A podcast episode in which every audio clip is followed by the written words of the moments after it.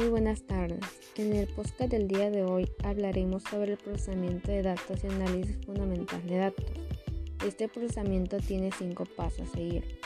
Una vez complementada la recolección de datos y devuelto los cuestionarios, el investigador debe hacer frente a varios cientos o miles de entrevistas.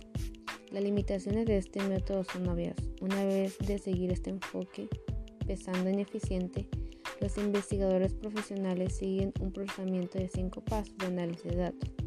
El primer paso es validación y edición, que es el control de calidad. Es en el que el investigador debe determinar en la medida de lo posible que cada uno de los cuestionarios por procesar presenta una entrevista válida.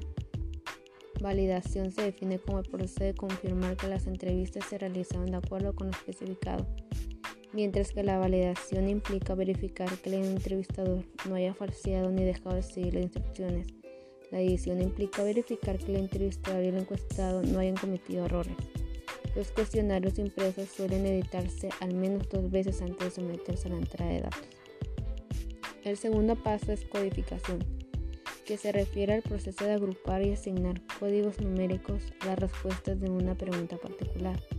La mayoría de preguntas en encuestas cerradas son y están precodificadas, lo cual quiere decir que ya han dejado de accionar códigos numéricos de diversas respuestas en cuestionarios.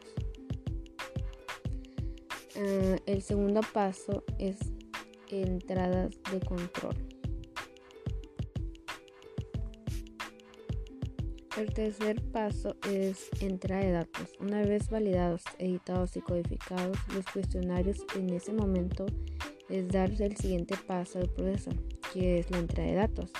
Claro que este paso solo se aplica en situaciones en las que los datos han sido capturados en encuestas impresas como encuestas por correo y autoadministradas. Aquí usamos el término entrada de datos para referirse al proceso de convertir información en una forma en la que pueda ser leída con la computadora.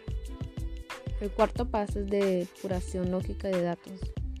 En este punto los datos de todos los cuestionarios han sido introducidos y almacenados a una red o disco duro de una computadora personal.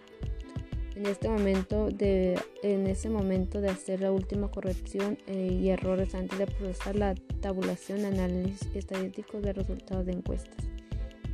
Y por último, el paso 5 es tabulación y análisis estadístico. La tabulación básica es la tabla unidireccional de frecuencias que muestra el número de encuestados que dio cada respuesta posible a cada pregunta. Se generará una salida de impresión con una tabla unidireccional de frecuencias para cada pregunta de la encuesta. En la mayoría de los casos, una tabla unidireccional de frecuencias es el primer resumen de resultados de las encuestas en ser visto por la analística de investigación. Además de frecuencias, estas tablas indican habitualmente el porcentaje de encuestados que dio cada respuesta posible a una pregunta.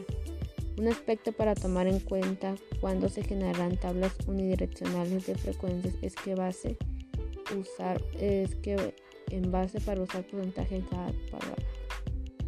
Bueno, esto es todo por el día de hoy. Espero que les haya gustado saber sobre el tema y que hayan aprendido mucho. Muchas gracias por escuchar y nos vemos hasta mañana en el siguiente post. Hasta luego.